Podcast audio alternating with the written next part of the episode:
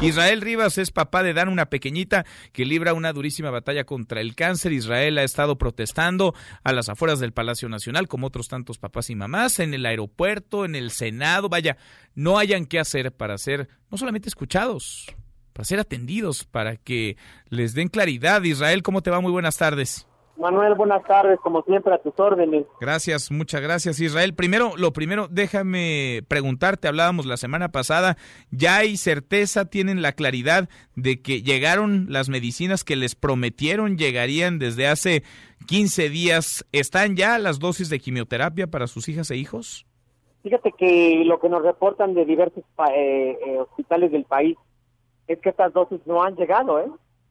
eh no habían llegado hasta hoy. Llegaron, sí, de ayuda internacional de organizaciones de la sociedad civil, como donaciones, pero no de parte del gobierno, esto lo quiero subrayar. No han llegado, y tampoco se las han querido mostrar, porque justo la semana pasada, hace ocho días, Israel, ustedes se levantaron el lunes de la semana pasada de la Secretaría de Gobernación, pedían que les mostraran las medicinas que aseguraron los funcionarios estaban en Cofepris, ¿ya se las enseñaron? ¿No se las han querido enseñar? Justamente hoy también fue el mismo reclamo, queremos ver los medicamentos. Y fíjate, Manuel, que casualmente no nos han llamado nuevamente estas mesas de atención, porque saben que no les ha llegado el medicamento. Si analizamos el discurso del presidente, siempre es a futuro. Ya van a llegar los medicamentos, ahí vienen los medicamentos, ya para diciembre estarán los medicamentos.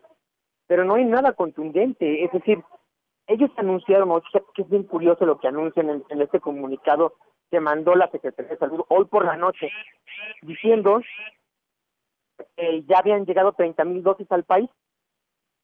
¿Sabes tú qué representa estas 30 mil dosis?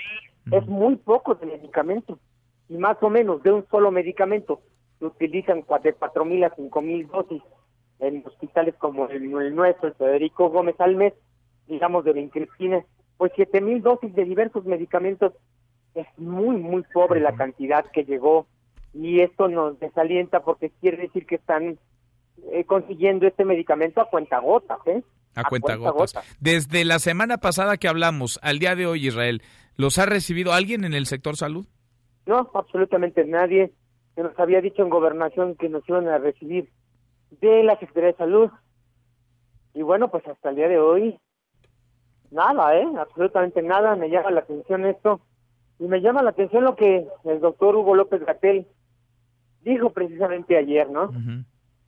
Que somos cinco solamente y que y que no representamos o que estamos siendo autodenominados y supuestos padres con niños con cáncer, como si pusiera en tela de juicio que tenemos hijos enfermos. Justamente por eso, Manuel, hicimos un chat con 40 papás, varios medios de comunicación, eh, para que vean que no somos cinco, ¿eh?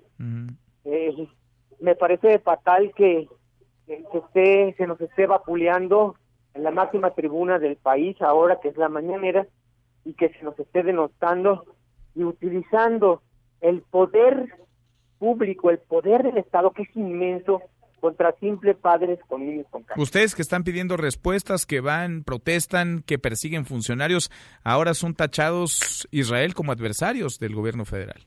Es increíble, sí, y así nos sentimos.